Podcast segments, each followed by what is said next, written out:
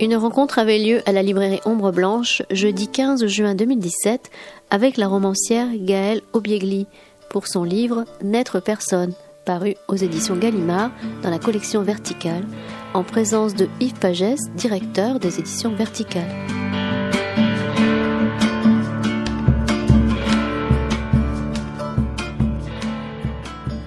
Bonsoir à tous, merci d'être là. Euh, ce soir, c'est un vrai plaisir d'accueillir, euh, alors peut-être dans une pour la, première fois de l'année, mais peut-être peut-être une autre fois, euh, Yves Pagès des éditions Verticales, hein, parce que cette année c'est les 20 ans de la de la maison d'édition, donc on en parlera aussi un petit peu tout à l'heure, et le plaisir d'accueillir Gaël Obiegli, qui est au catalogue des éditions Verticales pour son deuxième livre, je crois, c'est le deuxième que vous faites pour Vertical? Le troisième. troisième déjà? Pardon, je ne les ai pas tous. Euh, donc pour son, euh, son dernier euh, livre, N'être personne, paru au mois de janvier. Au mois de janvier. alors, la première difficulté, non pas qu'il y en ait beaucoup, mais la, première premier accès au livre qui est pas forcément aisé, c'est c'est typiquement le genre de livre qui ne qui ne peut pas se résumer à son histoire ou à son argument romanesque parce que euh, ben parce que justement c'est un livre qui fonctionne à l'envers d'un en, en, dehors de son argument romanesque. Euh, la situation de c'est une situation de départ. Hein, c'est une jeune femme hôtesse d'accueil, euh, enfin jeune femme non peut-être pas remarqué, je sais pas, une femme hôtesse d'accueil qui est euh, euh, un vendredi soir. elle va aux toilettes avant de, de, de quitter son, son, poste et elle se retrouve enfermée à l'intérieur. Tous ses collègues partent et la voilà donc enfermée dans cette alors on va essayer de définir déjà peut-être ce, lieu ou ce non-lieu. Euh, pendant tout un week-end, qui va être euh, l'occasion pour elle de dérouler euh, le fil de sa vie par afflux de mémoire, par, euh, par paquet, par moment, toute une vie qui, qui vient comme ça, qui affleure à la conscience et qu'elle va consciencieusement écrire sur, en dévidant le rouleau de papier toilette. Et c'est donc cette, cette, cette relation qui nous est donné à lire. Euh, donc c'est un livre qui fait la, qui donne la, la, la place beaucoup donc au, travail sur la mémoire, au souvenir et au ressenti. Hein, c'est un personnage qu'on va découvrir comme ça petit à petit, euh, qui va s'ouvrir à nous dans la profondeur euh, plus on avance dans le dans le livre. Euh, alors peut-être ma toute première question va concerner le peut-être ce qu'on peut appeler le dispositif romanesque et ce travail autour de ce lieu ou de ce non-lieu. Comment est-ce que alors comment voilà comment vient une idée pareille de travailler autour d'une peut-être que vous n'êtes pas d'accord sur le fait que je dise qu'il n'y ait pas d'histoire, mais euh, enfin d'histoire euh, d'une narration comme ça qui se tient. Mais moi j'aimerais bien savoir comment euh, quel est l'élément déclencheur de comment, ce dispositif s'est imposé. Oui, alors euh, euh, il y avait une chose à laquelle je pensais depuis un certain temps. Euh, enfin, c'était une question, comme souvent quand je commence à écrire, il y a une question qui qui m'occupe l'esprit et je n'y réponds pas forcément dans dans le texte ni dans aucun texte, mais en tout cas, elle m'occupe. Là, la question que je me posais, elle concernait euh, notre euh, la manière dont on est affecté, et ça prenait la suite un peu du livre précédent, du livre que j'avais écrit précédemment, où il était beaucoup question du monde euh, et de notre rapport au monde. Et là, je me suis, je me demandais quand on est dans une situation où on ne perçoit plus rien du monde, donc quand on est enfermé quelque part et on ne perçoit plus rien du monde, par quoi est-on affecté? Et j'avais envie de, je, voulais réfléchir à ça par écrit parce que euh, c'est souvent euh, de, cette manière-là que je réussis à savoir ce que je pense de quelque chose.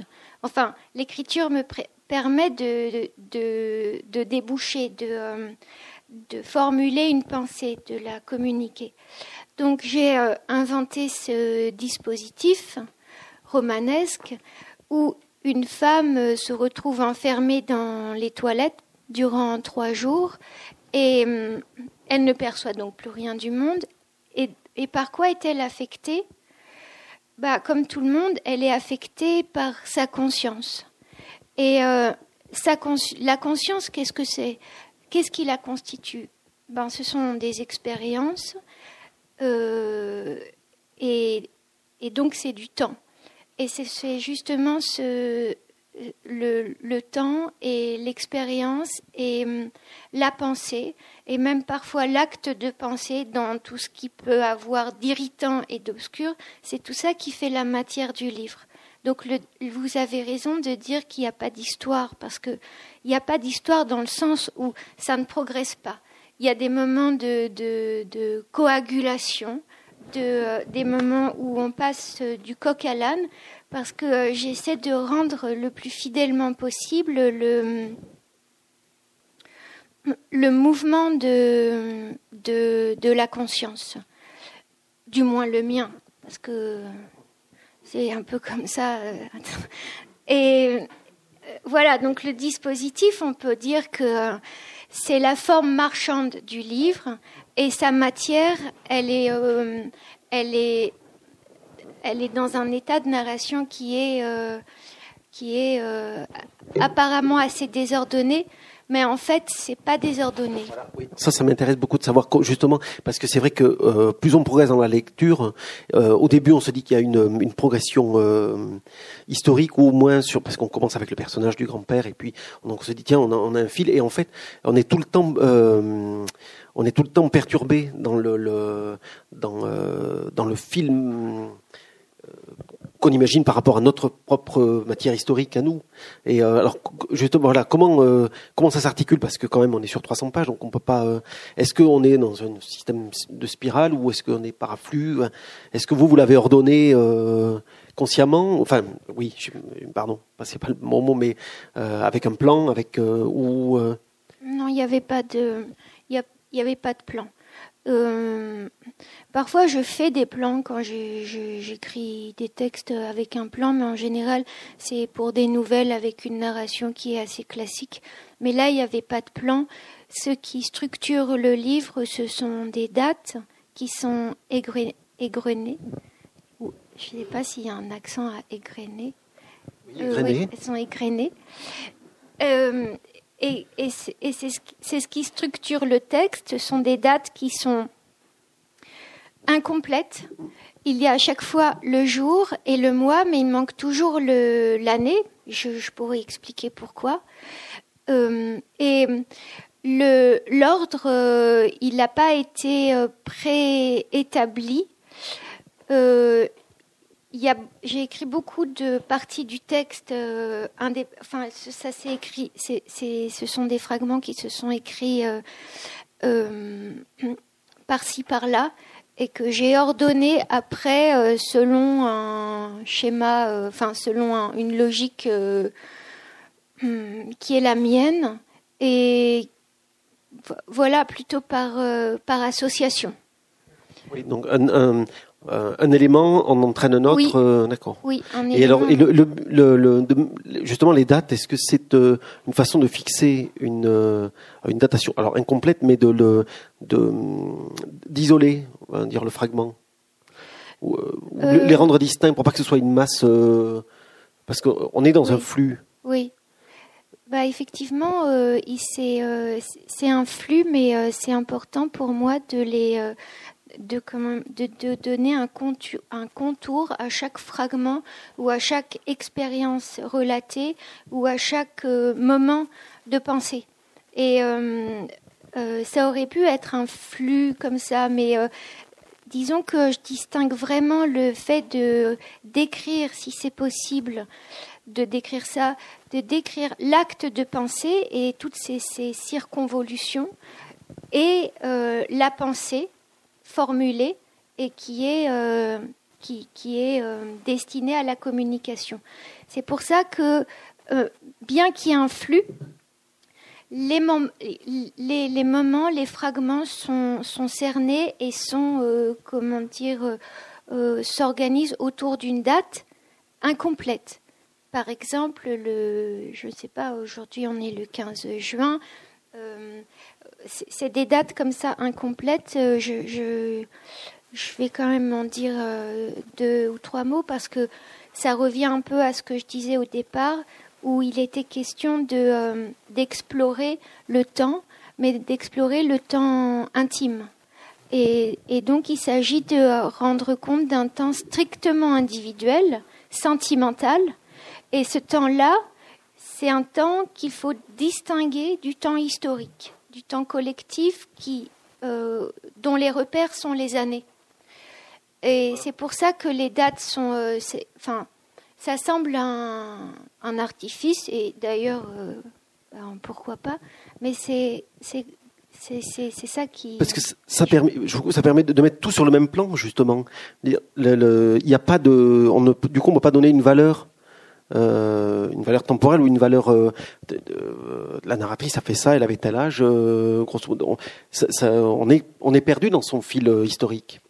Voilà, il n'y a pas de pour revenir à ce que vous disiez tout à l'heure, il n'y a pas d'histoire, c'est-à-dire qu'il n'y a pas de, de progression. Alors que les années permettent justement de marquer une, une progression chronologique. Et là, il n'y a pas de chronologie. Oui. Pourtant, il y a des histoires au pluriel à l'intérieur. Oui, voilà. oui, il y a des histoires au pluriel, enfin des, des moments. Mais des histoires, je ne suis pas sûre parce que euh, ce sont plutôt des, hum, des anecdotes. Oui, alors. Ah, merci. Parce que. Euh, non, de mon point de vue d'éditeur et lecteur, puisque c'est la même chose. Euh, non, non, c'est pas des anecdotes. Mais je te laisse poursuivre. Euh, oui, je sais pas. Euh, des histoires, euh, mais c'est-à-dire que j'ai pas l'impression d'avoir raconté des histoires qui des histoires avec une il n'y a, y a, pas de il a pas de progression il n'y a pas d'étape non, mais ce, euh, mais ce qui se passe, c'est que le lecteur, euh, euh le lecteur s'accapare l'anecdote et, euh, et, et, continue lui avec. Moi, il y a des tas de, de il y a des tas de moments où où je suis je, je, suis parti de ce que un qui me vient, qui m'a beaucoup marqué, que j'ai que j'ai un personnage qui m'a beaucoup fait un effet très fort, c'est le personnage de Gigi. Bon, euh, lui il continue à et, malgré, euh, malgré vous, euh, on continue avec le personnage en tête et, donc ça fait une histoire pour le coup vraiment. Oui, Gigi, oui parce que c'est vraiment un personnage et là on peut dire que il y a une il y a une histoire, mais une, histoire qui est interrompue parce que ce ce, garçon qui est mongolien, euh, tout à coup, alors qu'on a raconté, comme dans les légendes qu'on écrit, qu'on consacre au sein, des, des moments ou des faits de sa vie, eh bien, tout à coup, il disparaît. On ne sait pas, on ne sait pas ce qu'il est devenu. Alors le lecteur, probablement, le prend, le prend sous son aile, le prend en charge et le, lui offre un, un asile à ce, ce, garçon qui justement était un garçon abandonné qui vivait dans une famille d'accueil et puis et de nouveau il part.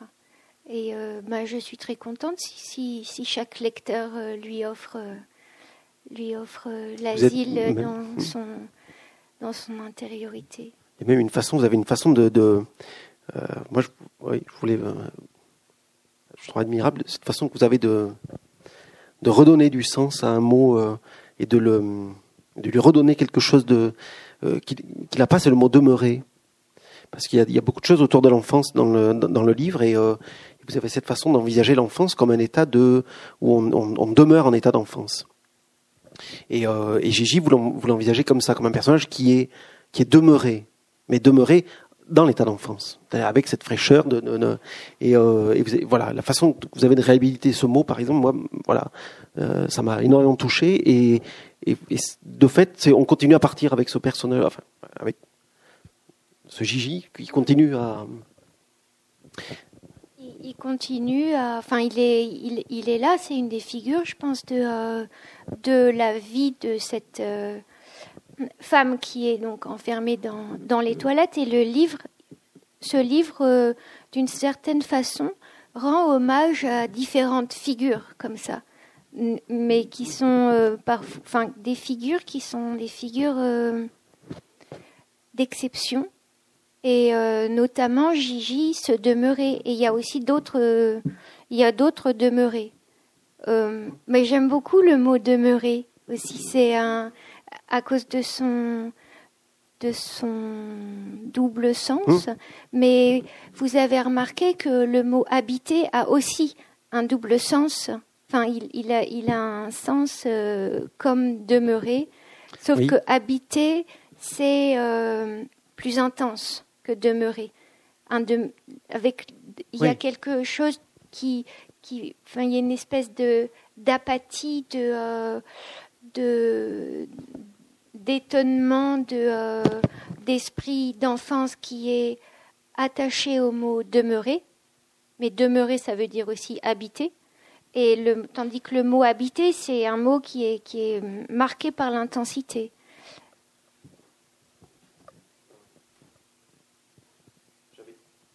J'avais noté des, euh, des choses sur, sur l'enfance, justement. Euh, je, vais, lire juste un, passage avec Gigi. Euh, avec Gigi, on ne se parlait pas, on ne s'est jamais parlé, c'était mon ami pourtant. Il me dépassait de beaucoup, il portait un béret. Souvent sa mère lui courait après en brandissant une chose en laine. Elle lui disait Ton cache-nez, mon grand. Il devait faire attention à ne pas le perdre. Devant sa mère, il nouait l'écharpe autour de son cou fort. Elle disait avec de la tendresse Mon Gilou, et elle le touchait son fils comme s'il était une tourterelle. Ce n'était pas son fils, il n'était pas sorti d'elle. Peut-être que c'est pour ça qu'elle posait ses doigts avec tant de timidité. Gigi était un enfant de personnes très riches. Il l'avait placé là, chez une dame du village. Il était là depuis tout petit. Euh, nous étions une bande d'amis dont Gigi ne faisait pas partie. Il était toujours avec nous pourtant, préoccupé de son écharpe. Nous la lui prenions, on se la lançait après l'avoir transformée en balle, il ne la lâchait pas des yeux. À la fin, à la fin du jeu, souvent, on se laissait tomber dans l'herbe. Nous étions en sueur. Gigi nous éventait l'un après l'autre avec son béret, parfois non. Il arrivait qu'il nous course en nous menaçant de nous tuer. Il brandissait alors son béret comme une pierre. Gigi était l'ami de chacun, mais pas celui de tous. Un soir d'automne, sa mère a été amenée euh, par une ambulance. Elle était âgée, toute grise, immobile sur une civière. Après ça, on n'a plus revu Gigi. Gigi est un adulte, je l'ai su un jour. Un adulte qui dépassait les adultes. Sans profession, sans autorité. Il avait la manie des dates. Tiens. Il était voué à transporter son enfance éternelle. Voilà. Il est demeuré parce qu'il est resté en enfance éternelle. Oui. Euh, il y a, il y a quand même quelque chose, euh, euh, j'aimerais bien qu'on en parle un peu, de, de, que vous établissez comme un pacte euh, avec le lecteur, un pacte implicite parce que on est donc la narratrice est enfermée dans un lieu qui est un lieu mental. elle écrit sur un papier qui est un papier éphémère, donc on pourrait on pourrait penser que que tout ça ne, ne prendra pas de, de, de, de réalité euh, matérielle. Et en même temps, on n'est pas dans le flux de conscience, euh, dans le, la Virginia Woolf, hein, dans le stream of consciousness. Pas, le livre est pas, mais il y a quand même ce rapport. Donc, je parle d'un pacte avec le lecteur parce que le lecteur doit accepter de, de que tout ça, ça peut aussi s'envoler euh, et ça ne durera que l'espace du week-end. Euh, oui. Voilà. Euh un pacte avec. Ben, je ne sais pas très bien comment répondre à cette question. Mais disons qu'il euh, y, a, y a une mise en scène qui fait que, euh, comme je disais, il y a un dispositif où on, enferme cette personne et, euh, on va capturer, on, va, elle va sortir dans les toilettes le lieu du déchet et de, euh, de, de, ce qui sort. De, elle, elle va sortir ça Euh, mais euh, effectivement, quand j'écris ça, je pense évidemment au, lecteur parce que, et je pense que même toute personne qui écrit, même sur des petits bouts de papier de rien du tout ou du papier toilette, il y a toujours quelque chose d'une relation avec un lecteur, euh, un, éventuel lecteur. Je dis éventuel lecteur, mais en même temps, on n'en doute pas qu'il y aura un lecteur. Sinon, on ne rendrait pas compte d'une de, de, de, situation. Sinon, on n'écrirait pas. Je crois qu'il y a toujours un, un tu, un autre, donc un lecteur qui est intériorisé. Et c'est justement ça qui, euh, qui déclenche et qui favorise euh, la, l'écriture, euh, la formulation. Oui, oui bien sûr.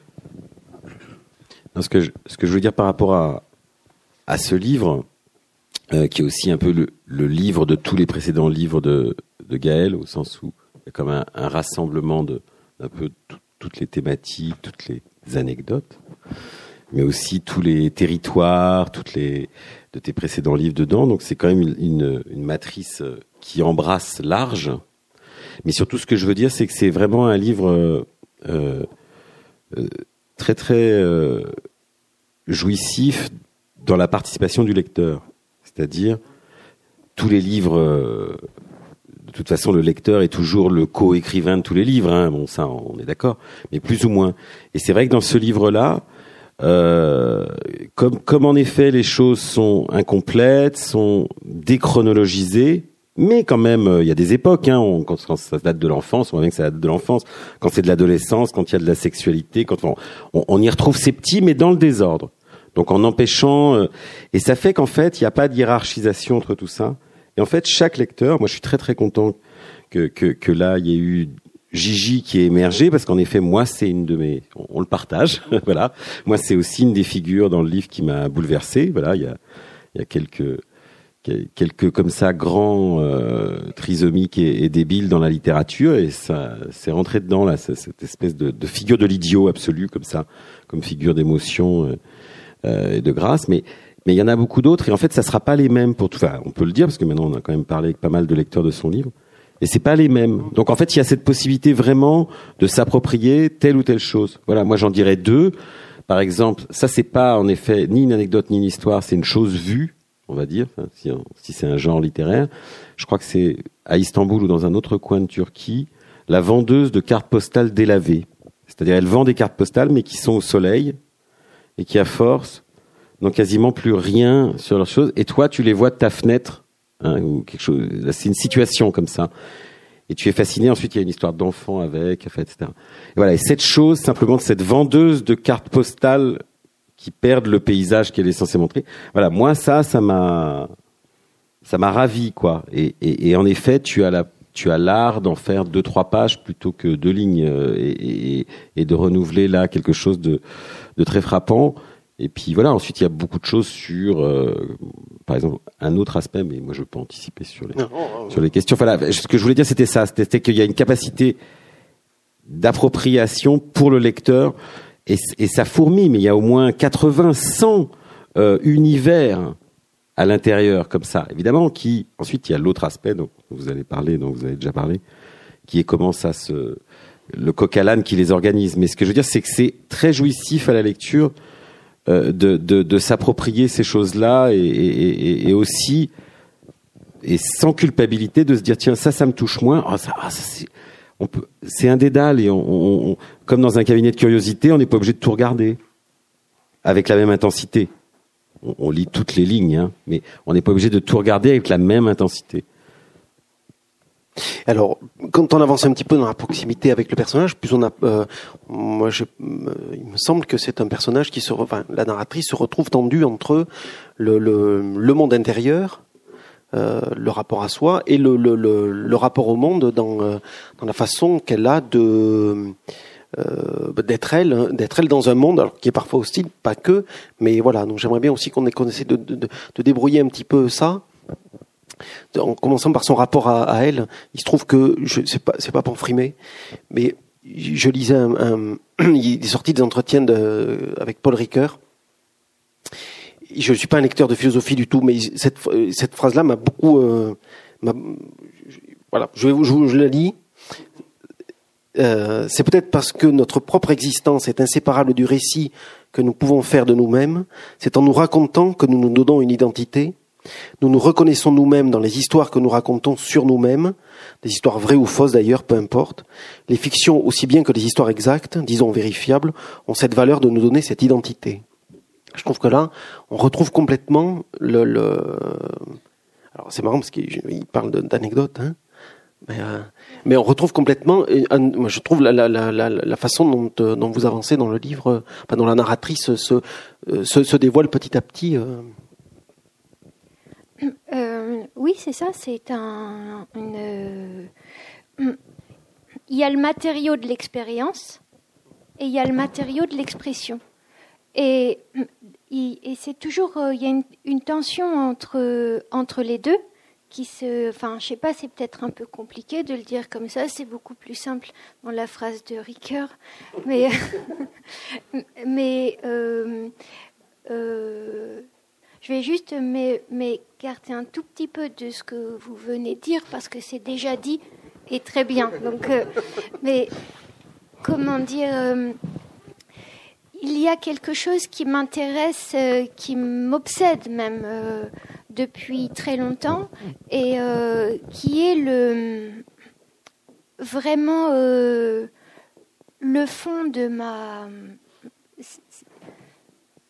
Tous mes livres tournent autour de ça, et celui-ci, d'une manière littérale, c'est la manière dont on se met à l'écart, comment on se retire et, pourquoi. Et euh, c'est ça qui est euh, la, la, narratrice euh, du livre. Euh, comment dire fait un va-et-vient entre ce qui se passe de manière, enfin, à l'intérieur d'elle, là où elle est seule, mais en vérité, on n'est jamais seul en soi, à l'intérieur de soi, et le, ce monde qui, grouille de, gens et d'anecdotes. Et l'identité, elle se, constitue à la croisée de, ces, ça. Donc il y a un va-et-vient dans le texte entre, entre ça, entre le dedans et le dehors, tout en étant enfermé dans les toilettes. Et, l'identité se constitue de cette, de cette manière-là, par des, des, des, des, des moments euh, qui sont racontés, enfin des moments de retrait ou d'échec ou de, euh, de, de, désobéissance ou euh, de, de refus. Par exemple, la dame qui vend des cartes postales délavées, surtout, elle m'intéresse, elle m'intéresse beaucoup. Elle m'a, énormément touchée et c'était une figure importante parce que elle vendait des cartes postales qui étaient de plus en plus dévaluées, délavées et dévaluées, mais elle les vendait de plus en plus cher. Ça, c'est écrit dans le livre. Tous les jours, c'était plus cher. Et, donc, je, voulais écrire ça parce que ça me fascinait. Et un jour, je lui ai demandé pourquoi vous vendez vos cartes postales de plus en plus cher. Et elle a dit parce que j'ai pas envie de les vendre. Et, ça, pour moi, c'est une, figure. Euh, Quelqu'un qui. Euh, qui, comment dire, euh, qui fait ça ne peut que euh, entrer dans ma galerie de, euh, héros et de d'héroïnes qui de, réfractaires. Et comme je, disais tout à l'heure, depuis le début, depuis que j'ai commencé à écrire, peut-être pas le premier livre, mais tout de suite après, j'explore ces stratégies de retrait il y a plein de manières de, euh, se, tenir à l'écart et de euh, d'être souverain. Alors, mais le, donc le souvenir est constitutif euh, de, de l'identité. Enfin, on se, on se, parce que il y a quand même, il y a quand même le flou. Enfin, le flou, non, mais il y a quand même, le, il faut tenir compte aussi du titre. Euh, et n'être personne en même temps. Euh, le livre ne peut pas être que la, la, la, la démonstration que la narratrice est quelqu'un, on le sait. Euh, euh, mais on le sait aussi sur la base de, de sur la faute de, de son accumulation de souvenirs. Et j'ai l'impression que le, le, elle se définit aussi par non pas ce qu'elle est, mais ce, qui elle a été. Oui, mais seulement par la, par c'est seulement le fait de ressaisir ce qui, de ressaisir l'expérience qui vous euh, et on revient à la phrase, c'est le fait de ressaisir l'expérience, de la verbaliser, qui, euh, qui donne euh, les contours d'une identité. je ne crois pas que, en dehors de ce, de ce, travail de conscience, je ne crois pas que l'identité soit quelque chose de si, euh, défini, de si fort que ça. C'est la formulation qui la, qui. N'être personne, euh, ben, le, le titre euh, que je dois à mon éditeur, il, il a Et bien, euh, c'est un titre qui, euh, je ne sais pas si ça, enfin oui, ça parle de l'identité, mais l'identité, c'est pas tellement, c'est pas quelque chose qui me, pour le moment, ce qui, ça m'intéresse pas beaucoup, parce que justement, euh, ça a à voir avec la définition. Et, enfin, avec la, la, définition, avec le, le contour, avec des choses qui sont qui me, qui me font un peu, euh, qui me font un peu peur. Euh, mais pour revenir au titre, N'être personne, c'est à la fois un constat, constat de la narratrice, mais un constat qui est partagé par, euh, par presque tout le monde. N'être personne socialement, ne, ne, rien représenter, ça veut dire aussi n'être personne ne pas avoir de pouvoir. Et en même temps, c'est une aspiration pour, euh, pour, pour, euh, pour beaucoup, en tout cas euh, pour la narratrice. Ce constat, cette situation, cette condition devient une, une aspiration. Alors, à la, toute fin du livre, il y a une. vous, vous, citez Robert Walzer, l'Institut oui. Benjamin justement. Enfin, c'est dans le prolongement, il me semble, de ce que vous de ce que vous venez de dire. L'Institut Benjamin je ne sais pas combien de fois je l'ai lu, il y est question de pouvoir, d'obéissance, de rapport de force, de désobéissance, d'insoumission et surtout d'échec. Je crois que là, tous les adjectifs sont... Euh, euh, que se passe-t-il à l'Institut? Peu, apparemment. Robert Walzer dit que le talent politique le plus remarquable est souvent celui qui n'a pas besoin d'action et se déploie dans un cadre étroit. Il se méfie des écrivains qui font, euh, à qui il faut le monde entier, des péripéties, des mises en scène, des ribambelles de personnages. Robert Walzer est très méfiant de toute façon. Mais le, oui, vous aussi, je crois, de plus en plus. Euh, mais voilà, l'échec, parce que dans, ce que vous venez de dire, il y a le, rapport à l'insoumission, et c'est aussi, ça c'est une, question que je vous poserai peut-être un peu après, la façon qu'elle a d'être, euh, par sa fantaisie, de ne pas se soumettre aux, aux règles. Mais dans sa volonté de, chez, chez, Valzer, il y a aussi cette tentative, cette, tentation de n'être personne. Euh, oui, chez Valzer, ben, particulièrement dans l'Institut Benjamin Ta, euh, le personnage Jacob Van Gunten, il, il, il, a, il d'une certaine, c'est pas dit comme ça, mais d'une certaine façon, il aspire à ça et euh, il, il fait une école euh, qui va lui apprendre à être un bon domestique et à servir le mieux possible, donc à, comment dire, à mettre entre parenthèses sa personnalité, son identité, mais en même temps, c'est à partir de ça, de cette, euh, de ce retrait qu'il écrit, euh, qu'il écrit, qu'il raconte son ambition de, de n'être personne. Et pour revenir à l'échec, c'est une chose qui me, qui me fascine quand je lis des, si je lis des biographies ou euh, des écrits personnels, des correspondances, c'est que ce qui est fascinant, c'est que l'échec est la plupart du temps déterminant dans la, dans le parcours euh, de gens qui euh, ont, enfin, dans le parcours de gens qui ont fait des choses je vais dire, enfin, des choses qui comptent. Je ne sais pas ce que ça veut dire de dire ça, mais enfin, par exemple, là, en ce moment, je lis beaucoup euh, Carson McCullers. Et Carson McCullers est devenu écrivain, ce que je ne savais pas, parce que euh, elle a perdu, euh, elle, elle devait entrer au conservatoire de New York, et sa mère lui a donné une enveloppe avec l'argent pour payer l'inscription, et elle a perdu l'enveloppe. Elle n'a jamais pu s'inscrire, et elle s'est mise à écrire.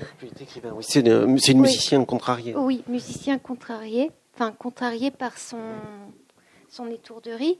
Mais il y en a beaucoup des, il y a beaucoup de situations comme ça. Je, je connais, j'ai rencontré beaucoup de gens qui euh, ont fait ce qu'ils ont fait, ont développé euh, la personnalité qu'ils ont euh, à la faveur d'un échec. Et c'est c'est quelque chose qui me. Enfin, je suis sensible à ça, au fait que euh, finalement euh, l'échec euh, et la.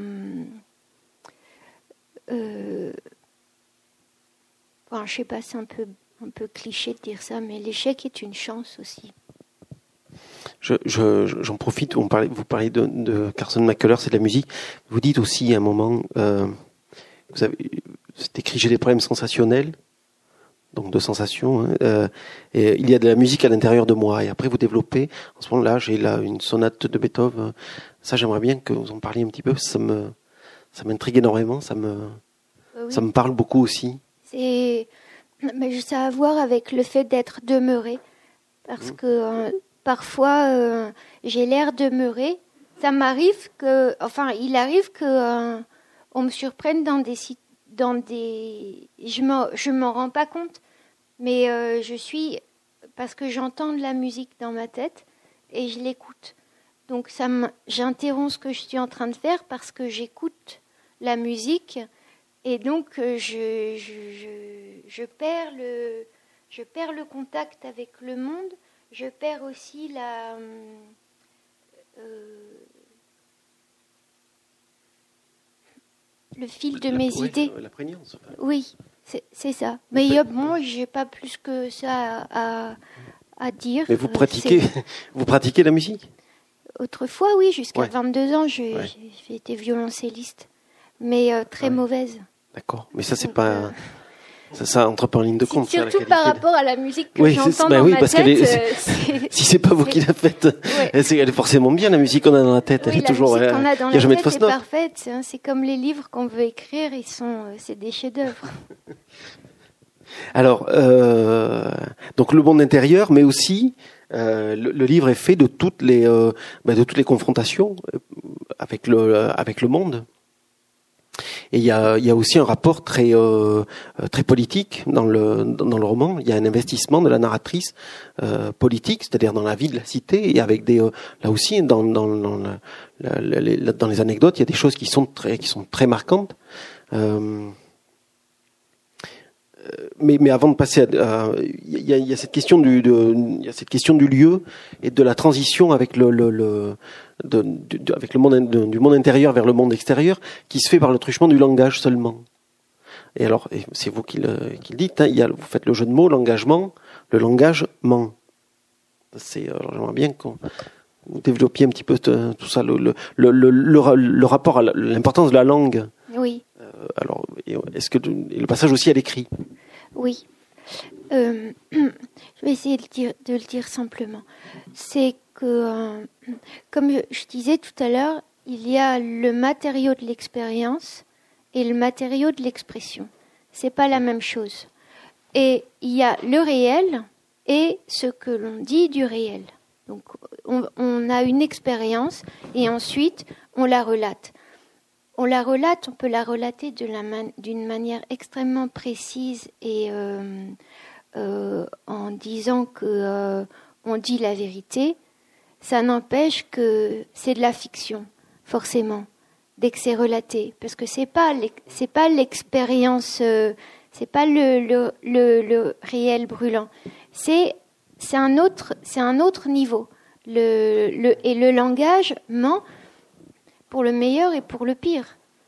C'est pour ça que j'ai fait ce, enfin, j'ai fait ça allusion à ça, mais là, dans le livre, c'est un.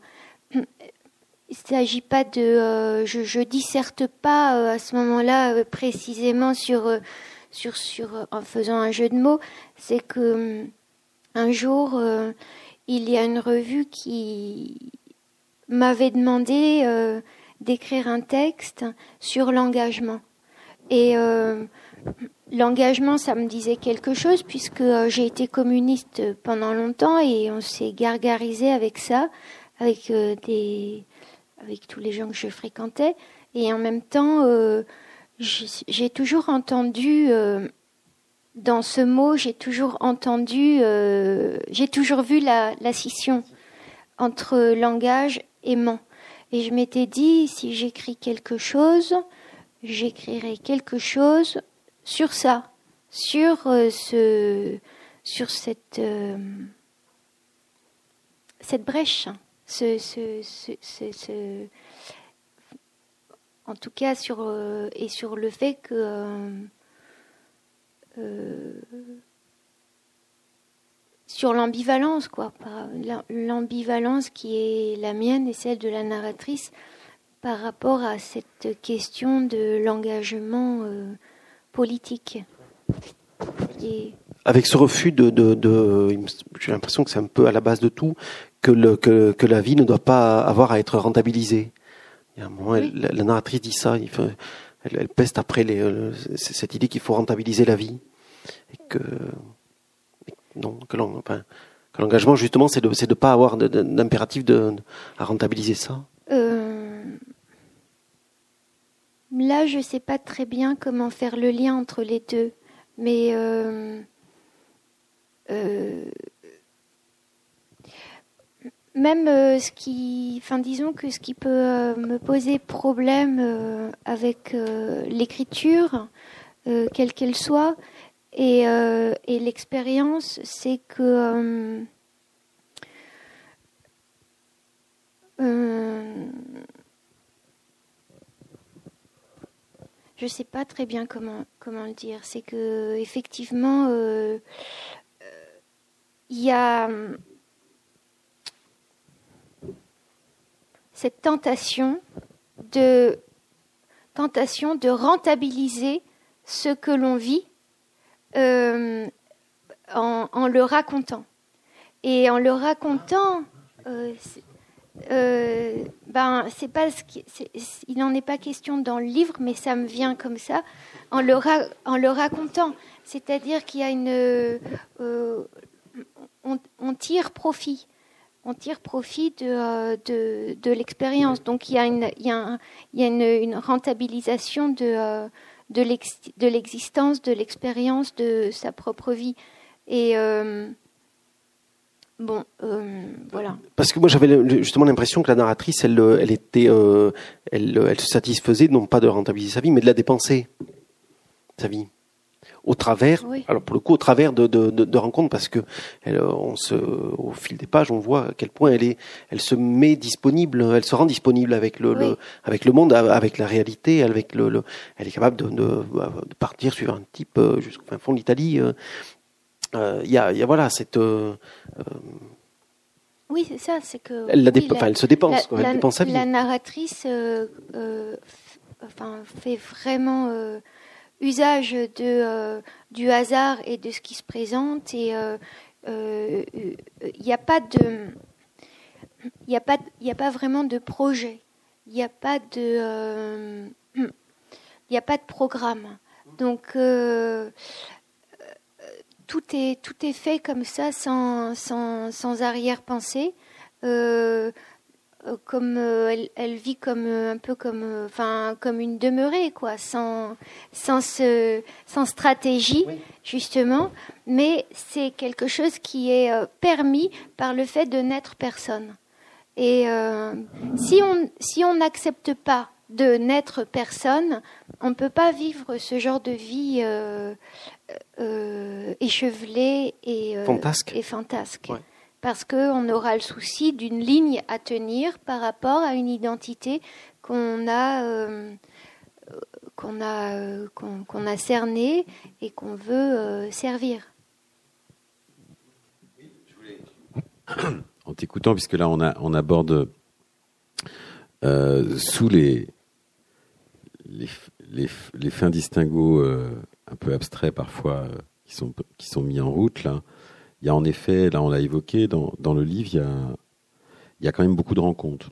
Beaucoup de rencontres amoureuses, beaucoup de lignes de fuite amoureuses. En Russie, partout. Il y a beaucoup de traversées comme ça et qui sont des rencontres, qui sont des lignes de rencontre. Et, là, pour le coup, euh, voilà, j'y ai pensé en, vous écoutant et en t'écoutant. C'est vrai que ça fait quand même un peu penser, dans beaucoup de passages du livre, à euh, peut-être ce qui était le plus beau dans la dans la création euh, du surréalisme, c'est-à-dire les grands proses euh, de Breton ou d'Aragon ou d'autres, hein, ou de Desnos ou de etc. Par exemple, Nadja. Voilà c'est de la dérive géographique et puis qui, qui ne bifurque qu'à travers des rencontres. Voilà. Mais par exemple, ça serait, je, je, dirais pour être plus précis, ça serait Nadja, mais pas écrit par André Breton, écrit par Nadja. C'est ça l'impression que ça donne le livre de, de Gaël. C'est un déplacement aussi de ce point de vue-là, avec un désordre, enfin avec tout ce qui a été dit sur le dispositif est différent de celui du de, de, de, de Nadja. Mais c'est vrai que tout d'un coup, le gros changement, ça serait que euh, finalement, c'est beaucoup moins. Euh, euh, c'est beaucoup. Enfin, je veux dire, finalement, dans ces dérives surréalistes, tout était assez maîtrisé. C'est des automatismes, mais qui sont quand même très très euh, canalisés, théorisés, etc. Et chez toi, en fait, ben, bien sûr qu'évidemment, le dispositif, tu, tu l'as peaufiné, euh, tu as fait la marqueterie, l'agencement, etc. Mais par ailleurs, nous, dans notre, dans notre lecture, et c'est pour ça que vraiment, c'est un livre pour moi très, très mémorable et impressionnant, même dans, par rapport au catalogue euh, de notre édition. C'est que c'est vrai que là, tout d'un coup, on est vraiment précipité dans une, dans une dérive, mais qui est, qui est, qui est au côté, enfin, je veux dire, elle a répété six fois le mot demeurer quand même, depuis le début. Hein. Donc il y a, il y a quelque chose qui est habité, qui est en effet cette tête-là, pleine de bruit et de fureur dont, dont nous parlait Faulkner.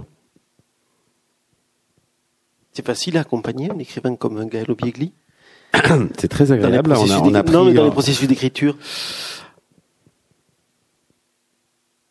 Gaël est, fait partie, comme beaucoup euh, d'auteurs, euh, comme Maëlys de Kirangal, par exemple, je trouve là-dessus vous êtes assez proche.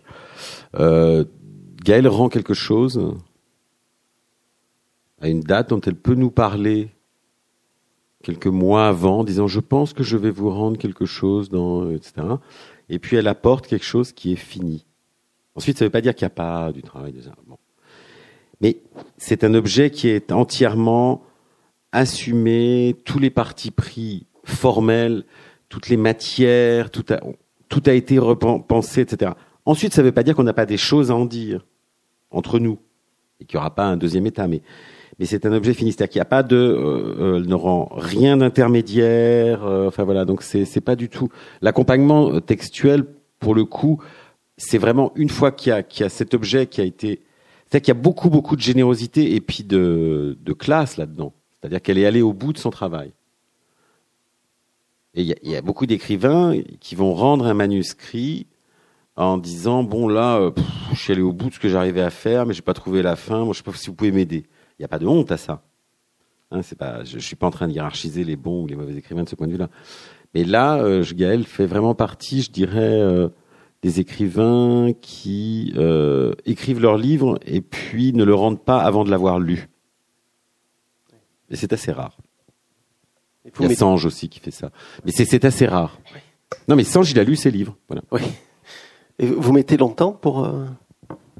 Écrire un livre Ouais pour euh, Net Personne, c'est long comme procès euh, Oui, parce que c'est long, parce que euh, souvent, enfin, les livres, euh, je, je les, j'écris très, très. Ils mettent très longtemps à, à venir. Hein. Mmh. Mais après, euh, je peux écrire très vite, très, très vite, mais ils mettent très longtemps à, à venir. Donc.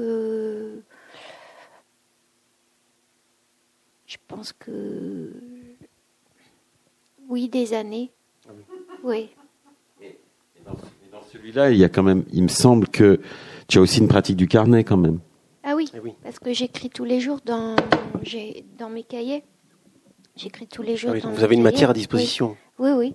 J'écris des, depuis très longtemps dans des cahiers. Euh, euh, c'est pas forcément des choses personnelles. Parfois, c'est euh, des réflexions sur euh, des livres, sur la politique, enfin toutes sortes de toutes sortes de choses. Pas... Mais en tout cas, je, je consigne. Oui. Il y a quelque chose dans, dans, dans, le livre qui est très très percutant. C'est ce double rapport, cette juxtaposition d'images autour de la de, de, de personnes qui sortent de l'eau de la mer. Oui. Hein, vous juxtaposez deux images, une d'un mannequin qui sort de l'eau. Euh, alors c'est dans, dans une revue. Hein, il y a peut-être Paris Match ou ce genre de truc là, mais une mannequin qui sort de l'eau. Euh, et puis euh, des, des, migrants qui sortent aussi de qui sortent de, l'eau. Donc ça, c'est quelque chose qui sort, qui provient du carnet?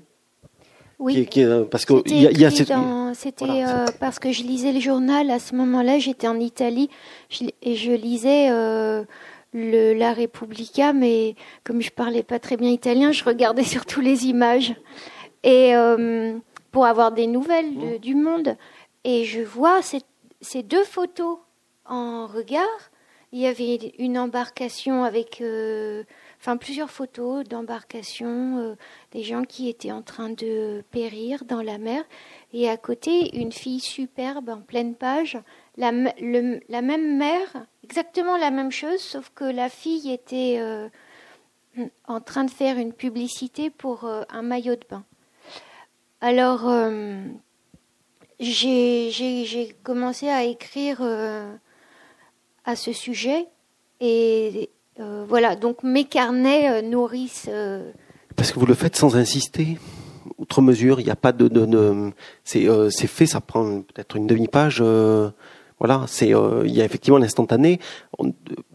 Puisque nous on est en proximité au, fil des pages avec la, narratrice et euh, euh, on, voit bien ce que ça, où est-ce que vous voulez nous amener. Mais vous vous n'insistez pas. Non, parce que le lecteur est pas est pas est pas bête. Il voit bien. je lui montre juste quelque chose qui peut-être il n'aura pas vu et le lecteur n'a pas besoin qu'on lui dise ce qu'il y a à voir. Donc, euh, je suis plus. Euh, euh, je trouve qu'il y a des moments où il faut être plutôt laconique. Et d'ailleurs, c'était un, c'était une, leçon d'Yves Pagès parce que je me souviens que une fois, c'était à propos du livre Le musée des valeurs sentimentales. la première version que j'avais apportée était très écrite, très intense, euh, tout le temps, tout le temps, tout le temps, tout le temps. Et puis tu m'avais dit cette phrase que j'ai pas oubliée il faut savoir gérer les intensités. Et, je me suis dit mais, évidemment, euh, mais il fallait que il fallait que ce soit dit. Et ça me c'est une leçon, quoi. Ça me, je, je, pense souvent à cette, à cette phrase, et notamment dans un passage comme celui que vous venez de mentionner. Il y en a un aussi où c'est la seule fois de tout le roman où vous utilisez sur deux pages le futur. Où là, là vraiment, le, livre prend une, une note euh, euh, où la narratrice apparaît vraiment comme engagée. Vous notez comme ça des phrases, c'est des phrases très courtes sur ce que peut-être probablement euh, pourrait devenir euh, le, notre société. Et là, vous allez, alors c'est assez euh, catastrophiste, euh, c'est assez sombre comme comme préoccupation, mais là, enfin, et c'est le seul c'est le seul moment de, de des 300 pages où, où on sent que ça va au-delà de, de, de, seulement la relation que la narratrice entretient avec le monde, mais c'est un moment où elle laisse glisser la peur de, de, de ce qui va se passer. Oui, c'est bon. Disons que dans cette histoire, dans cette micro-histoire euh, qui se passe dans les toilettes, ça vient à un moment où la narratrice, tout à coup, euh, s'est mise à faire le poirier dans les toilettes pour s'occuper. Et puis bon, et quand elle se remet à l'endroit, elle a des pensées, son esprit est devenu tout à coup euh, très spéculatif du fait de, euh, ce renversement. Et, euh, et, donc, elle accueille ce moment de spéculation et elle le, note. Et tout est écrit au futur, en effet. Et le futur, c'est aussi que je fais une distinction entre le, mot avenir et le mot futur. Je n'aime pas beaucoup euh, le futur, le mot futur et sa, euh, sa comment dire, sa rigidité. C'est pour moi c'est un peu un, dispositif de d'oppression, le, le futur. Et, et l'avenir c'est tout à fait autre chose. C'est c'est plus ouvert, euh, c'est propice à l'invention, euh, au possible. Le futur, pas du tout. Le futur, c'est quelque chose qui est effrayant. Et d'ailleurs, euh, il y a un livre de James Joyce qui s'appelle... je ne sais plus si c'est Portrait de l'artiste en jeune homme ou si c'est un Portrait de l'artiste en jeune homme, c'est pas dans Stéphane le héros. Enfin, c'est un des deux. Je les ai lus à très peu de. Bon. En tout cas, dans ce livre, il y a un moment très très long et très ennuyeux où le, prêtre, euh, dans l'église, il y a le, le, prêtre annonce aux fidèles ce qui les attend si jamais ils ne se conduisent pas de telle ou telle manière. Et toute cette partie du texte est au futur, et c'est une description de l'enfer L'enfer est donc raconté au futur. Euh, pour moi, du coup, le futur est vraiment associé à, une vie infernale, sans liberté. Et euh, le futur a cette, euh, comment dire, mauvaise, enfin, à, la, capacité de nous, de nous rendre le présent infernal. Alors que pourtant... c'est ça le prêtre dans le ce que ce que Joyce euh, réussit à faire, c'est que euh, le prêche au futur, eh bien, il pourrit le présent des des, des fidèles. Et c'est et c'est interminable. Parce que et euh, mais j'ai tout lu quand même. Et c'est ça que le la la la elle, elle, elle, elle, devient tout à coup spéculative, malheureusement, au futur. Mais le futur est un temps qui, permet de spéculer, mais là, il s'agit de. C'est crépusculaire, en effet. Parce qu'il y, a des moments, et puis même quand on prend l'ensemble du livre dans sa, cohésion, et puis il y a, des notes très précises que vous faites où euh, vous parlez de l'expérience radicale du présent et que je crois même que vous dites qu'on ne pense, euh, enfin, que vous ne, pensez que dans, le présent, enfin, que c'est le, temps du présent, c'est le temps qui vous permet de penser C'est le temps de l'appropriation. C'est le temps de, euh, de, vraiment de. Je trouve que c'est le temps de l'intelligence dans ce qu'elle a de, euh, de mécanique, de chimique, de euh, voilà la, la, la, compréhension de, de tout ce qui est à disposition et comment dire tout dans au, dans l'instant présent, tout est mobilisé. Notre caractère, euh, nos inclinations profondes, mais aussi euh, cette euh, activité cérébrale qui est la nôtre, qu'on soit demeuré ou pas, eh bien, elle est, c'est dans le dans le présent que tout ça s'organise dans l'acte de pensée. Ça débouche ou pas parce que euh, ça peut, rien, ça peut aussi ne rien produire. Mais en tout cas, dans, l'acte même, euh, enfin, c'est, le, présent, c'est, c'est, là, c'est le temps qui m'intéresse le plus pour ça, parce que c'est le, le moment de, de l'appropriation et de, enfin, c'est, c'est un peu ce qui se passe dans le, dans le livre là. C'est un, c'est, c'est, c'est, comment dire présent perpétuel. Oui, puisqu'elle est, oui. est dans un lieu où le temps ne Pardon, puisqu'elle est dans un lieu où le temps ne coule pas, elle, est, elle est dans un pur euh, un, un, pur présent ou euh, un pur présent où elle est enfermée dans des toilettes, mais en fait c'est surtout dans son cerveau. Et dans son cerveau euh, ce qu'on voit c'est c'est voilà la circulation de souvenirs, mais aussi de de, toutes petites choses qui vont constituer une pensée.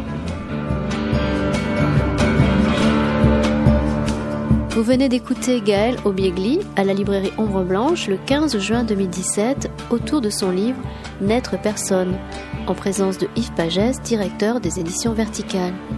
Gaël Obiegli est aussi l'auteur, entre autres, de Jean de Beauce, Faune, La Nature, dans la collection L'Arpenteur chez Gallimard et chez Vertical de Le Musée des valeurs sentimentales et de Mon Prochain. Elle collabore occasionnellement aux revues L'Impossible et Chronique Purple.